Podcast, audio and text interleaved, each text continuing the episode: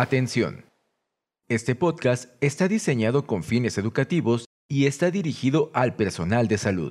No debe de ser tomado como una opinión médica. La Asociación Mexicana de Gastroenterología presenta Educación Médica Continua. Agradece a nuestros patrocinadores. Medix, Liomon, Asofarma, Megalabs, Carnot, Xianfeng Rhine, Sanfer y Shua Pharma México.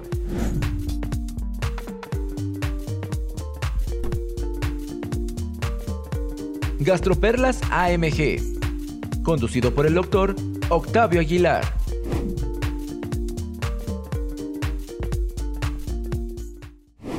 Hola amigos, los saluda Octavio Aguilar. Este es el podcast Gastroperlas de la Asociación Mexicana de Gastroenterología, en conjunto con la Asociación Mexicana de Endoscopía Gastrointestinal. Es nuestro podcast número 47 y hablaremos de tips y trucos en polipectomía colónica. Agradecemos a nuestros patrocinadores. El día de hoy tengo el honor de presentarles al doctor Oscar Víctor Hernández Mondragón. El doctor Hernández Mondragón es gastroenterólogo con subespecialidad en endoscopía gastrointestinal terapéutica. Actualmente se desempeña como jefe de servicio del Departamento de Endoscopía del Hospital de Especialidades Centro Médico Nacional Siglo XXI en la Ciudad de México. Muchas gracias, doctor, por su honorable participación. Muchas gracias. Por otra parte, cuento también con el honor de presentarles al doctor Guido Grajales Figueroa. El doctor Grajales es gastroenterólogo con subespecialidad en endoscopía gastrointestinal terapéutica y actualmente se desempeña como médico adscrito al Departamento de Endoscopía en el Instituto Nacional de la Nutrición Salvador Subirán. Muchas gracias, doctor, también por su participación. Al contrario, muchas gracias por la invitación. Nuestros invitados tienen como área de interés especial la endoscopía del tercer espacio, POEM, disección endoscópica y técnicas avanzadas de resección endoscópica en el tubo digestivo, por lo que su experiencia será muy enriquecedora. Este podcast se dividirá en tres secciones. En la primera hablaremos de aspectos generales, en la segunda de aspectos técnicos de la polipectomía colónica y concluiremos hablando del manejo de las complicaciones. Empezaremos con las generalidades. Doctor Grajales, ¿cómo definimos pólipo? ¿Decir pólipo es un término correcto o más bien deberíamos llamarle lesión? Bueno, pues pólipo en medicina generalmente eh, lo consideramos a cualquier protrusión hacia el lumen de una víscera hueca y esto es eh, una condición bastante frecuente en eh, tubo digestivo, en aparato geniturinario, en aparato respiratorio y particularmente en colon, pues eh, son condiciones eh, muy frecuentes. Eh, sabemos que pueden ser neoplásicas o no neoplásicas. Y en cuanto a si llamarles pólipos o lesiones, si somos estrictos y con base en la clasificación de París, sabemos que las lesiones colónicas las podemos dividir en polipoideas, en las eh, no polipoideas y en las excavadas. Y son las polipoideas las que técnicamente son eh, pólipos, ¿no? Esas lesiones sésiles, la 01S y la 01P, las lesiones pediculadas, son estas las que podríamos llamar pólipos, sin lugar a dudas. Y de ahí tenemos las lesiones 02A, 02B, 02C, que habitualmente llamamos pólipos, aunque eh, con base en la clasificación de París no deberíamos hacerlo. Entonces, yo sugeriría llamar lesiones colónicas a, esta patología. De acuerdo, pues es, con esto abarcamos más y es una definición más amplia, sin temor a equivocarnos. Doctor Hernández Mondragón, ¿qué tipo de colonoscopio debemos utilizar? Bueno, Octavio, pues existe una variedad importante de colonoscopios, marcas y tipos, pero probablemente la clave para hacer un procedimiento terapéutico se encuentra en dos puntos cardinales. Primero, lo que es la longitud del equipo y segundo, el canal de trabajo que vas a utilizar, porque finalmente los accesorios son eh, los que debes de definir antes de ese procedimiento. Entonces, por lo tanto, eh, actualmente no está definido o, digamos que tengamos una limitación con utilizar cierto tipo de equipos, pero se recomienda evidentemente que sean aparatos que cuenten con una definición alta de preferencia porque, como vamos a ver más adelante, antes de eh, intentar realizar una polipectomía o cualquier procedimiento terapéutico, lo primero que tenemos que hacer es identificar y caracterizar la lesión. Entonces, lo más adecuado sería utilizar un equipo que nos permita hacer esto y lo mejor es que cuente con una buena definición para ello. De acuerdo, doctor. Eh, pues sí, la alta definición es el estándar actual en una endoscopía de alta calidad. Y doctor Garjales, eh, ¿cuál sería nuestro checklist de accesorios obligatorios antes de iniciar una colonoscopía en la que anticipamos polipectomía?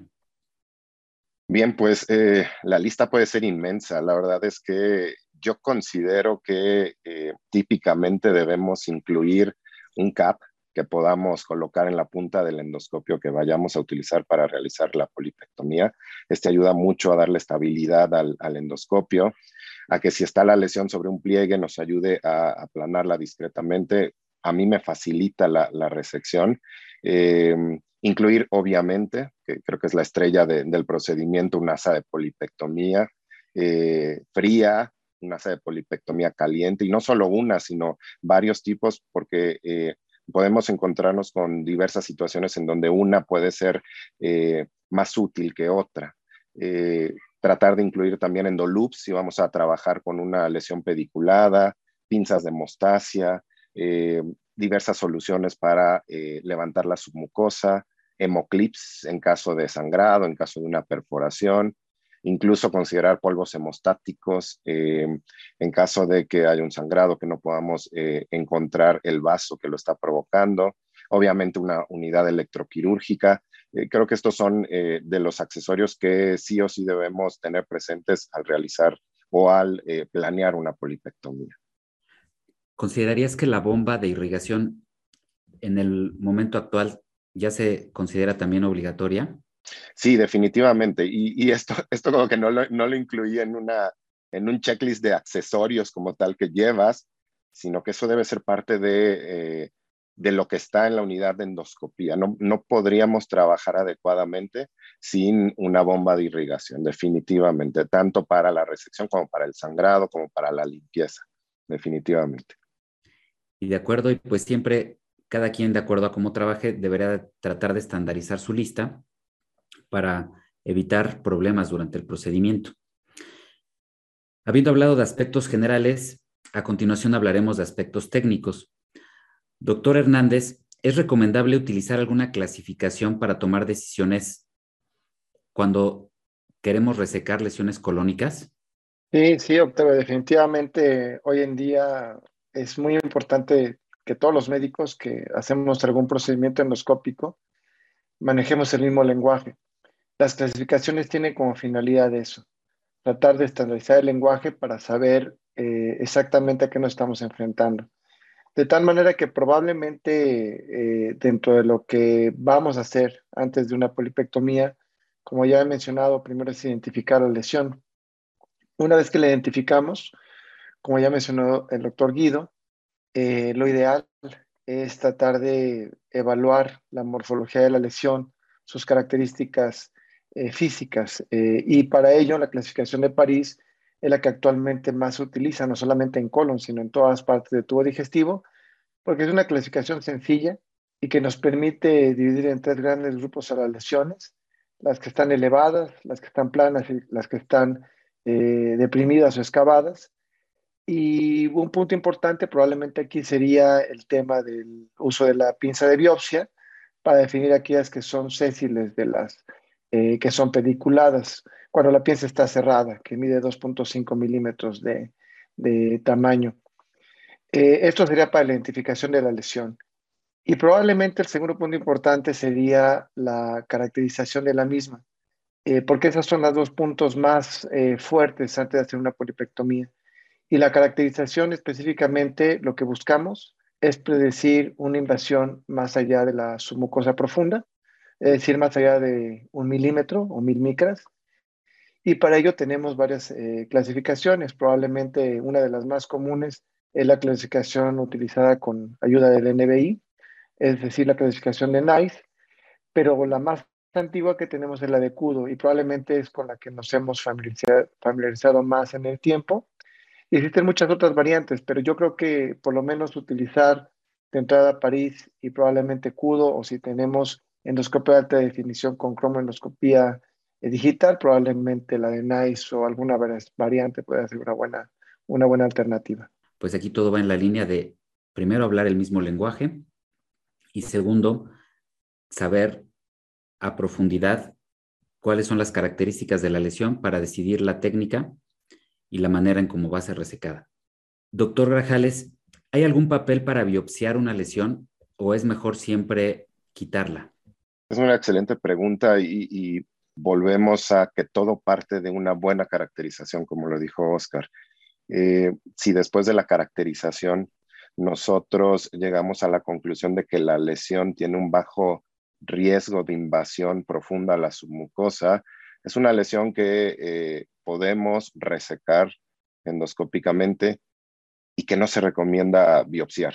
Eh, ya se ha visto que eh, estas lesiones que biopsiamos, sobre todo las lesiones mínimamente elevadas, tienden a desarrollar fibrosis después de las biopsias y esto puede arriesgar la resección en bloque de la lesión o una buena resección o favorecer complicaciones durante la resección. Entonces, si llegamos a la conclusión de que es una lesión resecable por endoscopía, preferiblemente no biopsiar. Y biopsiaremos aquellas lesiones que consideramos avanzadas para confirmar el diagnóstico de un carcinoma invasor. Esto también ya se ha visto en, en múltiples estudios, han comparado lesiones que no han sido tocadas contra lesiones que han sido biopsiadas y lesiones que incluso han sido manipuladas de forma más agresiva con tatuaje o con eh, de estas macrobiopsias que toman con, con NASA y eh, las lesiones que no han sido tocadas tuvieron mayores tasas de resección en bloque, menores tasas de recurrencia en comparación con las otras lesiones. Muchas gracias.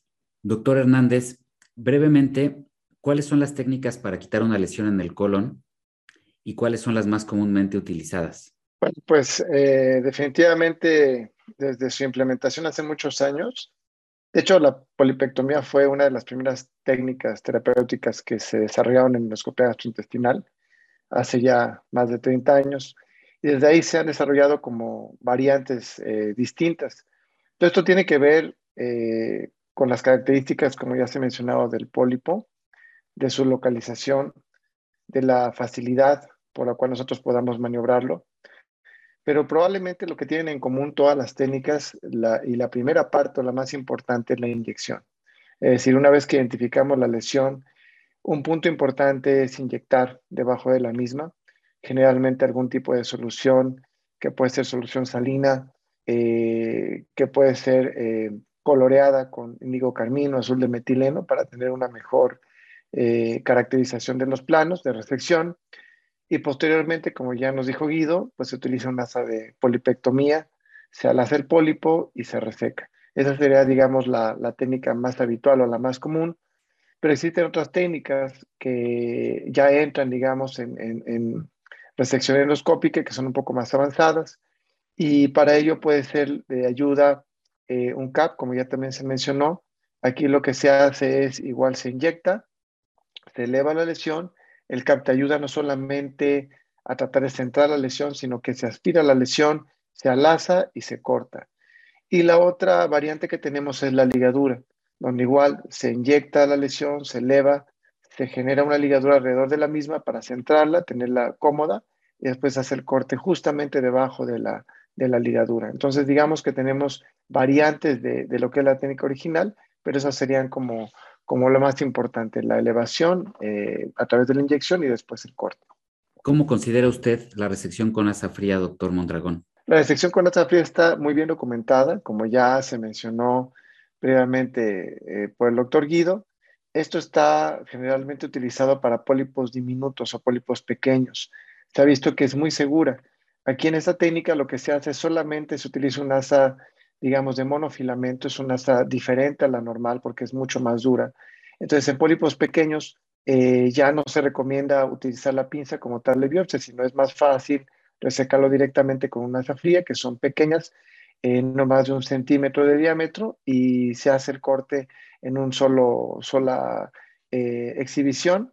también debajo del agua se puede utilizar esta misma técnica sin necesidad de elevarse. Y es, la indicación son para pólipos pequeños. Sí, es una de las tendencias actuales ir sustituyendo la pinza de biopsia que se utilizaba mucho para pólipos diminutos por, por, el, por el asa fría, ¿no? Por, por, por los beneficios que ofrece. Eh, doctor Rajales, ¿cuándo asa fría y cuándo asa caliente? Bien, pues como acaban de mencionar, eh, el asa fría está tomando eh, mucha fuerza tiene múltiples beneficios, ya, se mencionaron bajas tasas de complicaciones y en comparación con la pinza de biopsia para lesiones diminutas, pues ha demostrado eh, tasas de resección completa mayores, ¿no? Entonces, en general, eh, asa fría la, la utilizamos para resecar lesiones menores de 10 milímetros o hasta de 10 milímetros, que son la mayoría de las lesiones que vamos a encontrar en, las colonoscopías que realizamos de, escrutinio, ¿no? El 90% de las lesiones van a entrar dentro de esta categoría. Y eh, adicionalmente, eh, asa fría se está empezando a utilizar, y esto ya, lo estamos haciendo también, en la resección de lesiones cerradas, eh, independientemente del tamaño, y esto puede realizarse con o sin inyección de la submucosa resecándolas en, fragmentos, siempre y cuando después de la evaluación de la lesión eh, no encontremos datos de displasia, no encontremos cambios adenomatosos dentro de la, lesión cerrada. Esta es eh, una, opción más para resecar lesiones cerradas, muy segura, eh, bastante efectiva en cuanto a resección completa y a recurrencia. Y hasta caliente, pues la utilizaríamos para el, el resto de las lesiones. En general, la mayoría de las lesiones pediculadas eh, requieren de, asa caliente, sobre todo cuando se trata de un pedículo ya, ya eh, de ciertas dimensiones, las lesiones sésiles, eh, las lesiones no polipoideas, las lesiones de extensión lateral adenomatosas que van a requerir generalmente de inyección submucosa, aunque en algunas lesiones podríamos ocupar asa caliente incluso sin inyección submucosa en aquellas lesiones sésiles pequeñas en términos generales, esas serían como que las, las aplicaciones de asa fría y asa caliente. Muchas gracias. Doctor Hernández, eh, ¿qué tipo de lesiones es recomendable quitar en el momento de la detección y qué lesiones mejor esperarnos y quitar en un segundo procedimiento? Bueno, yo creo que como ya hemos mencionado eh, durante toda la, el podcast, es eh, importante la identificación y la caracterización de las lesiones lesiones avanzadas. Probablemente ese grupo de, lesiones de entrada tendrían que esperar o que tener, digamos, acceso a un segundo procedimiento donde tengamos, eh, nos estamos enfrentando a una lesión que requiere una terapéutica más avanzada. Entonces, por lo tanto, tendríamos que tener todo el material para hacer la resección en ese momento. Sin embargo, lesiones pequeñas, eh, como ya se mencionó igual, el asa fría es como una excelente opción, menos de 10 milímetros, podemos tenerla ahí. Y la pinza de biopsia probablemente la reservaríamos para aquellos pólipos avanzados donde estamos eh, pensando en que puede haber una invasión eh, submucosa profunda, entonces ahí solamente se tomaría una muestra y, y, ya con eso se podría confirmar si efectivamente o no se trata de un adenoma avanzado. Y lo mismo sucede para lesiones de localización complicada. Entonces, probablemente esos serían los escenarios donde teníamos que esperar antes de hacer una resección en ese momento. Muy bien, entonces, mejor esperarnos cuando hay datos de o sospecha de invasión, esperando el resultado de la biopsia, lesiones complejas o de localización difícil. Muchas veces también para estas lesiones se requiere material adicional que no contamos en ese momento y pues será un beneficio más de, esperar. Doctor Grajales, en los pólipos que requieren levantamiento mediante inyección submucosa, ¿cómo preparamos el líquido? ¿Hay casos donde sería mejor utilizar fluidos de patente? Bien, pues eh, no hay una recomendación universal en cuanto a, las soluciones de levantamiento submucoso y la verdad es que esto depende mucho de la experiencia de cada endoscopista, preferencias personales eh, depende de, la característica de, la lesión, de la técnica que vayamos a utilizar, ¿no? Si es, si es una resección en fragmentos con, con asa fría, si ya es una disección endoscópica de la mucosa, una resección en fragmentos convencional. Eh, salina, en, en, general, creo que no la utilizamos mucho, eh, dura poco, eh, el levantamiento y el levantamiento es muy sutil, que, no da tiempo de, hacer mucho, eh, podría recomendarse en aquellas lesiones pequeñas en donde damos un puntito inmediatamente, la quitamos con, con asa fría. Aquella lesión muy planita que con el asa fría se nos escapa, al tener, al tener un levantamiento, aunque sea de salina, nos da tiempo de cortarla muy bien con, con el asa fría. Esa podría ser una indicación y podemos utilizarla, eh, la salina normal, eh, es la, la, que más se utiliza, eh, con o sin adrenalina. Yo habitualmente no utilizo adrenalina en ninguna de las, de las técnicas de, de resección para el levantamiento submucoso, habitualmente con algún colorante que puede ser índigo o, azul de metileno. Y de ahí tenemos ya las, las soluciones como pentalmidón, eh, como eh, de sodio al punto 4 y algunas, eh, algunos geles que ya salieron al mercado recientemente. Y esto generalmente lo utilizamos ya para lesiones complejas, lesiones en donde anticipamos que puede haber fibrosis, ya sea por manipulación previa o lesiones eh, estas lesiones de extensión lateral no granulares que típicamente tienen eh, de forma natural más fibrosis, eh, podríamos utilizar este tipo de, soluciones para que levante mejor y dure más ese, ese levantamiento. Ya muchas de estas soluciones vienen listas con colorante, listas para utilizar, listas para inyectar. Es una gran ventaja contar con estos, aunque a veces es como un balance del costo versus el beneficio, por lo que pues como bien dices, esto tendrá que ser individualizado y también con las preferencias de cada endoscopista. Doctor Hernández, ¿cuál es el papel de la unidad electroquirúrgica y en este sentido, qué ventajas ofrece utilizar una unidad electroquirúrgica inteligente con microprocesador? Bueno, probablemente lo que ha venido a revolucionar estas unidades inteligentes es específicamente en el tema de la seguridad porque lo que anteponen de entrada es la eh, detección de la impedancia del tejido de un paciente determinado, de tal manera que la gran ventaja que tienen ahí es que se pueden utilizar tanto en un niño como en un adulto, independientemente del peso. Entonces, probablemente esa parte que a diferencia de las unidades electroquirúrgicas convencionales no tienen esa medición de la impedancia, pues no te permiten censar adecuadamente esto y genera que tú cuando estás haciendo el procedimiento le aumentes el voltaje y en ese momento puedas provocar una, perforación o alguna complicación. Entonces probablemente es la ventaja más importante de este tipo de unidades. Eh, y la segunda es que existen también programas que tienen que te permiten aumentar un poco más la eficacia a través de la combinación del corte y la coagulación y esto en general pues serían las mayores ventajas de estas unidades nuevas. Doctor Rajales, y en esta misma línea, eh, ¿qué parámetros en la unidad electroquirúrgica convencional son recomendables para resecar una lesión? ¿Y qué parámetros en la unidad controlada por microprocesador? Bien, antes que nada, eh, creo que vale la pena enfatizar que debemos conocer la unidad electroquirúrgica que vamos a manejar. Debemos estar adecuados a, esa unidad electroquirúrgica y eh, conocer las recomendaciones de la marca en cuanto a los parámetros a utilizar para eh, los procedimientos, ¿no? Y partiendo de ahí, bueno, para las, unidades antiguas, por así decirlo, eh, utilizábamos coagulación habitualmente para realizar polipectomía o incluso resección endoscópica de la mucosa, ya sea en bloque o en fragmentos, utilizábamos coagulación de 20 a 25 watts esto ya, ya ha estado en desuso, al menos en, hospitales de concentración, y actualmente utilizamos estas unidades electroquirúrgicas inteligentes, en donde ahí también hay que eh, conocer las recomendaciones de la marca en cuanto a los procedimientos. Lo que habitualmente utilizamos, yo prefiero utilizar esta, esta corriente mezclada de corte y coagulación, que cada marca la tiene eh, con un nombre diferente.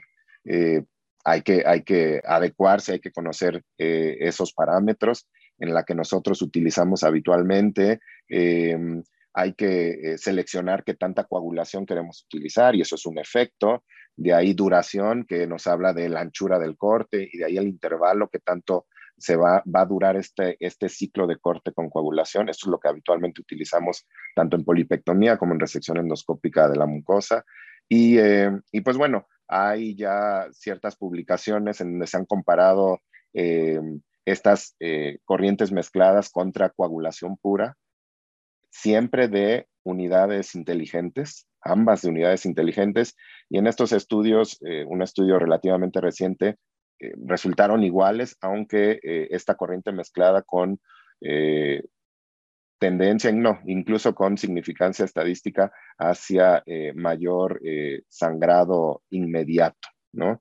Habrá que ver, habrá que ver más estudios sobre esto, pero en general me parece que la corriente mezclada de una unidad electroquirúrgica inteligente es bastante segura y, eficaz. Y el mensaje aquí pues sería, uno, conocer bien la unidad electroquirúrgica que vamos a utilizar.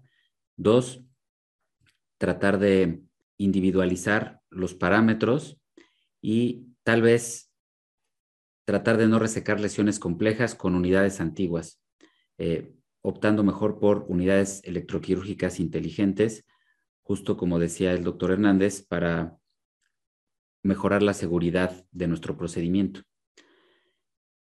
Doctor Hernández, ¿alguna recomendación técnica especial para los pólipos pediculados? Pues mira, eh, en breve yo creo que lo importante está en dos puntos. El primero es el tallo y el segundo es la cabeza del pólipo como tal. Evidentemente el tallo, porque cuando es un tallo ancho, eh, definido como más de 5 milímetros o más de un centímetro, pues tú ya de entrada previenes que debe tener un vaso nutricio muy grande y por lo tanto la probabilidad de hemorragia es mayor. Entonces, en estos escenarios donde tienes un tallo ancho de más de 5 milímetros o que tiene una, una cabeza muy grande de más de 2 centímetros, lo ideal es utilizar no solamente la técnica de inyectar al azar y cortar, sino generalmente utilizas eh, clips eh, justamente en la base para tratar de prevenir esta complicación o puedes utilizar eh, algún tipo de lazo endoscópico para tratar también de, mejorar o de disminuir la complicación potencial de hemorragia. O la otra es que si no cuentas con nada de esto, en el momento específicamente de realizar la, la polipectomía, tienes que quedarte mucho más tiempo generando lo que es una isquemia y utilizar una coagulación que se llama coagulación suave, donde lo que buscas es tratar de que la energía coagule directamente este vaso nutricio, por lo menos entre 30 segundos y un minuto, con coagulación suave, más o menos entre 40 y 50 watts, y con eso se ha visto que también puede ayudar a prevenir en ausencia de que no tengas algún método mecánico que te pueda prevenir, sobre todo en los que tienen tallo muy ancho. Muchas gracias, doctor. Doctor Gajales, una vez resecada la lesión, ¿Cómo la recuperamos? ¿Debemos siempre enviarlas a patología o hay casos donde podamos desecharla? Bien, en cuanto a la primera parte de la pregunta, eh, cómo recuperar la lesión, eh, pues hay muchas estrategias, ¿no? Eh, depende sobre todo del tamaño de la lesión. Está estrategias muy básicas como poner una gasita ahí en la, en la succión y que quede atrapada. la verdad es que ya hay muchos dispositivos para recolectar lesiones pequeñas que se conectan a la succión en forma de trampa y no hay que estar quitando y poniendo a cada rato, se pueden ir dando vueltas para este, que vaya cayendo la lesión dependiendo de, la localización. Creo que esas son de las más prácticas en las colonoscopías del día a día, ¿no? En las, las de escrutinio, en donde hay muchas lesiones pequeñas que quitamos con asa fría, las aspiramos y fácilmente las recuperamos para mandar a patología. Y en cuanto a la, segunda parte de la pregunta, si debemos resecar todas y enviarlas a patología o, si es posible desecharlas, este es un tema eh, todavía controvertido. Em, desde hace algunos años se ha propuesto esta estrategia de resecar y desechar, em, que propone que em, lesiones pequeñas, lesiones de hasta 5 milímetros, una vez caracterizadas y si estamos seguros, eh, con alto grado de confianza de que es una lesión hiperplástica, una lesión adenomatosa, eh, podemos resecarla y desecharla, es decir, no recuperarla, ¿no? Siempre y cuando tengamos un alto grado de confianza en la caracterización. Incluso en lesiones en, en, recto, recto sigmoides, de hasta 5 milímetros con todas las características de una lesión hiperplástica pudieran, pudieran ser eh, incluso dejadas ahí sin resecar. Esta es una propuesta que ha estado ahí presente muchos años. Creo que ha sido difícil de, implementar las, las, ventajas que, se proponen es que pues se ahorra en, en mandar a patología, en costos y se ahorra en tiempo, ¿no? En estar quitando lesiones, recuperándolas. Creo que falta todavía para ello, hay que, hay que estar bien entrenados en la caracterización para que con confianza, vamos a decir, estoy segurísimo que este es un hiperplástico en, recto de 5 milímetros, ahí lo puedo dejar, o estoy segurísimo que este es un adenoma este, de hasta 5 milímetros, lo puedo quitar y que se pierda ahí en el colon, ¿no? ¿De acuerdo? Sí, seguramente con el paso de los años surgirán incluso a lo mejor índices en el que el mismo endoscopista puede evaluarse eh, o puede evaluar su confiabilidad de caracterización de lesiones como para poder llegar a este tipo de estrategias. Doctor Hernández, ¿hay algún papel para los clips después de una polipectomía, hablando de pólipos que no sangraron? Sí, definitivamente los clips son de una herramienta terapéutica de mucha ayuda. Y específicamente después de una polipectomía, uno de los grandes temores o el segundo gran temor es un daño a la muscular propia. Entonces, probablemente eh, para esto una clasificación eh, con la cual tenemos que familiarizarnos, hablando nuevamente de este tema, sería la clasificación de Sydney para daño eh, muscular, o digamos que es un daño posterior a una polipectomía o una resección endoscópica. Y básicamente aquellas lesiones donde nosotros observemos el famoso signo de la diana o donde no tengamos muy claro si lesionamos la muscular propia, eh, sean lesiones donde los clips eh, de manera profiláctica nos ayuden mucho a tratar de evitar una perforación probablemente en las próximas 24 horas. Entonces creo que ahí sería el papel más importante.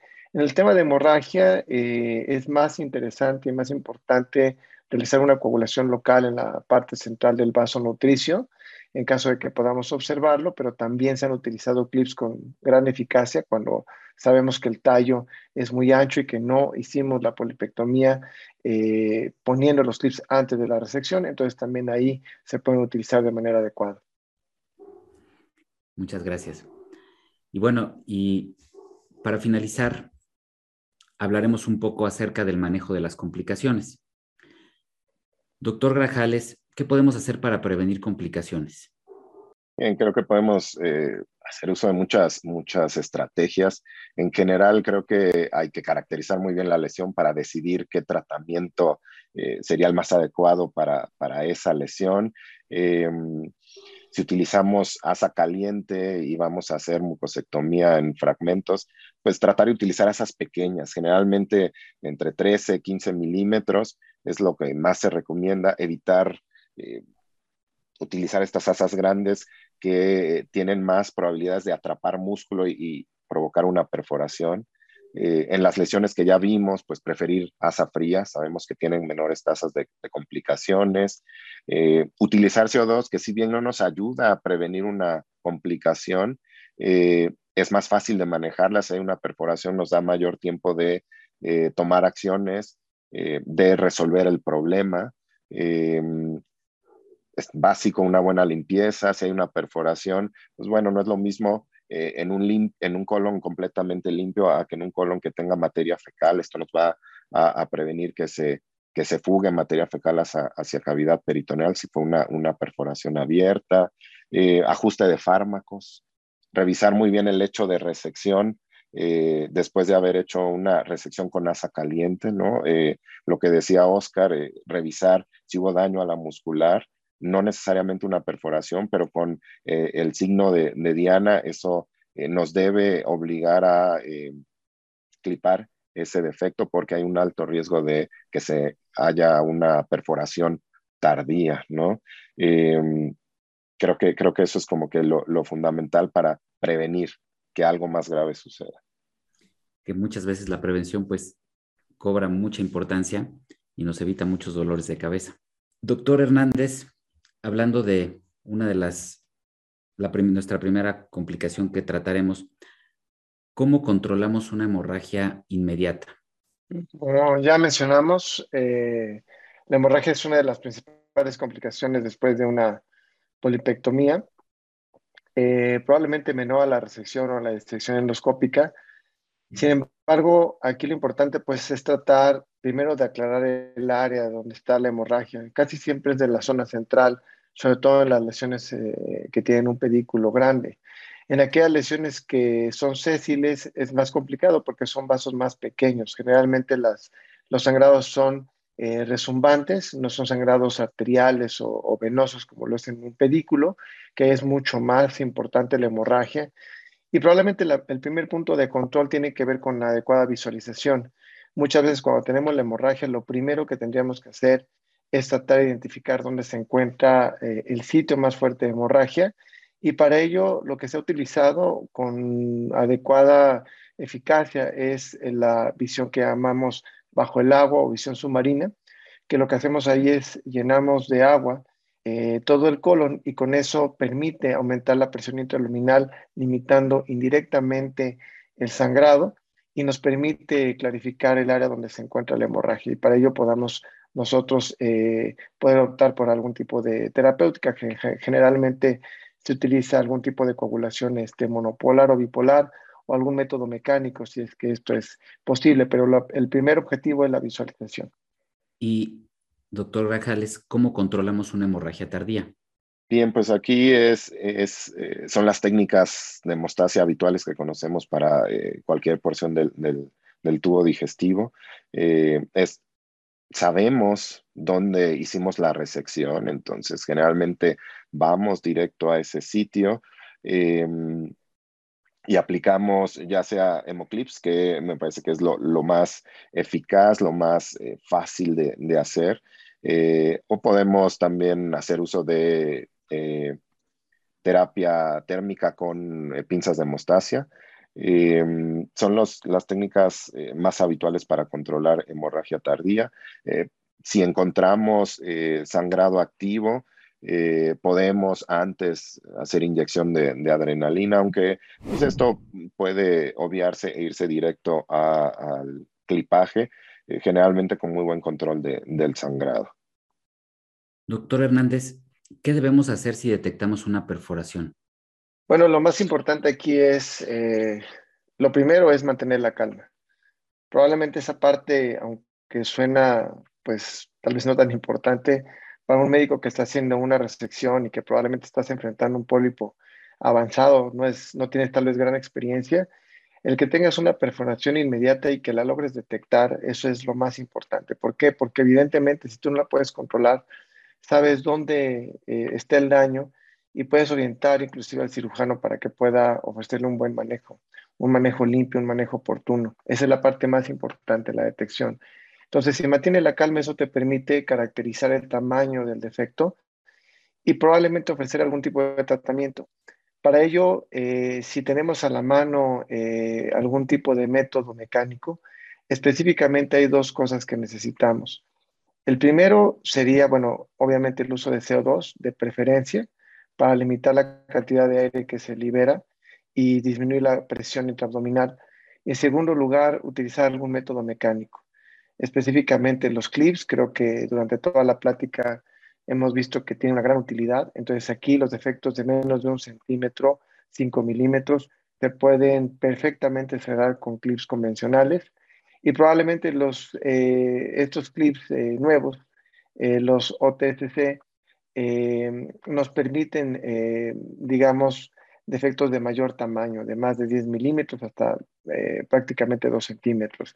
Pero de entrada, lo primero es caracterizar el problema. En segundo lugar, también saber a qué nos estamos enfrentando. Si el colon pues estaba muy sucio, primero pues no debemos de haber hecho la, la resección y si ya lo hicimos de entrada, pues va a ser una cavidad contaminada, entonces ahí pues directamente sería solamente tatuar esa zona y pasar la cirugía.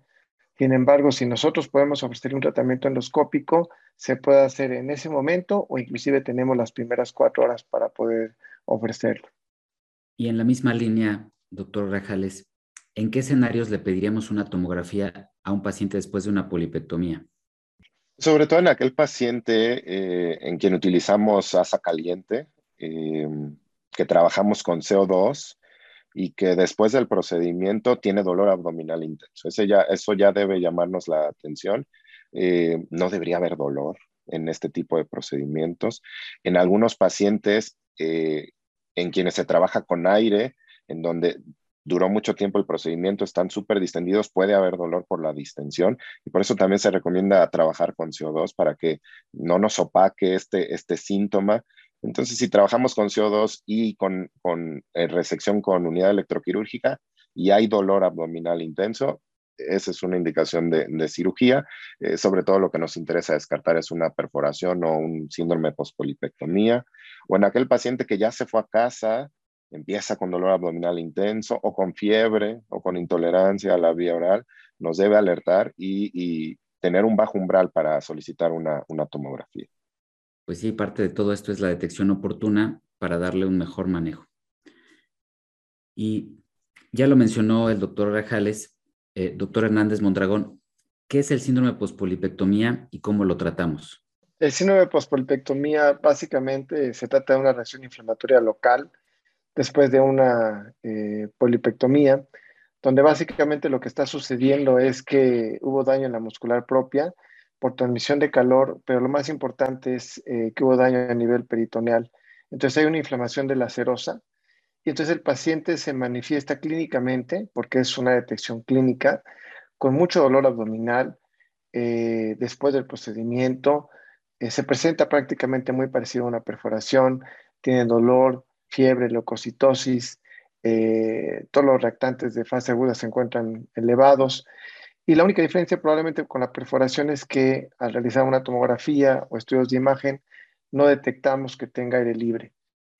Eh, sin embargo, muchos de estos pacientes en las próximas 24 horas pueden llegar inclusive a evolucionar a una microperforación, es decir, podemos observar burbujas alrededor de esa zona, pero no necesariamente el manejo debe ser quirúrgico. Si el paciente se encuentra clínicamente estable, no hay datos de eh, sepsis o ninguna otra complicación, el manejo conservador está indicado, al igual que en una eh, síndrome de postpolipectomía, donde en general en las próximas 48 horas se resuelve sin gran problema, se deja en ayuno, se tiene que internar eh, y listo, y con eso el paciente pues le va bastante bien, pero probablemente el mensaje más importante aquí es que después de un procedimiento, si el paciente, como ya mencionó Guido, presenta algún dato de dolor abdominal, pues lo importante es revisarlo, estudiarlo y descartar que no esté con este síndrome o que eh, tenga algún dato de una perforación inminente. Y algo muy importante es que también no todos se manejan quirúrgicos, tratar de mantener la calma y mientras se pueda manejo conservador, optar por este. Eh, doctor Bajales, ¿qué mensajes nos llevamos a casa? Algo súper importante es caracterizar las lesiones. Eh, eso nos permitirá tomar buenas decisiones para su manejo posterior, sobre todo para la resección. Y el segundo es estar preparados, estar preparados tanto en habilidad como en material para los escenarios que se nos pudieran presentar. Estando preparados, creo que se pueden disminuir sobre todo las, las complicaciones o la gravedad de las complicaciones y aumentar la efectividad de, de nuestras resecciones. Y doctor Hernández, eh, ¿qué mensajes para llevarnos a casa? Bueno, creo que otro punto muy importante eh, que no se nos debe de olvidar es el consentimiento informado. Eh, es importante que el paciente, porque muchas veces cuando hacemos una colonoscopía, eh, por supuesto que no sabemos qué vamos a enfrentar, encontramos un pólipo y queremos resecarlo, lo hacemos, se nos complica y podemos enfrentarnos a un proceso legal muy fuerte. Entonces, es muy importante el consentimiento informado, probablemente detenerse un momento y hablar con el familiar antes de hacer un procedimiento de este tipo. Ya vimos que es un procedimiento complejo eh, y que finalmente, bueno, pues el paciente puede llegar a, a presentar alguna complicación mayor. Y la segunda cosa muy importante es que no, no hacer un procedimiento de este tipo si el colon no está limpio. O sea, una cosa es la colonoscopia de escrutinio, que ya conocemos todos los criterios de calidad y la limpieza es probablemente el más importante y aquí lo hemos enfatizado. Primero es identificar las lesiones, después caracterizarlas. Si el colon no está limpio, definitivamente esto no se va a poder lograr y mucho menos intentar hacer una, una polipectomía. Creo que esos serían los mensajes adicionales a los que ya Ido nos comentó. Bueno, pues quisiera agradecerles su valiosa participación, eh, sus aportaciones y sobre todo, suena fácil, pero compartir todos los años de experiencia que tienen con todos nosotros. Muchas gracias nuevamente y damos por finalizado este podcast. Muchas gracias. Muchas gracias, Octavio, Guido, gracias. Muchas gracias a ustedes también. Esto fue Gastroperlas AMG. Los esperamos en la próxima emisión. La Asociación Mexicana de Gastroenterología presentó. Educación Médica Continua agradece a nuestros patrocinadores. Medix, Liomon, Asofarma, Megalabs, Carnot, Xianfeng Rhine, Sanfer y Shua Pharma México. Atención. Este podcast está diseñado con fines educativos y está dirigido al personal de salud. No debe de ser tomado como una opinión médica.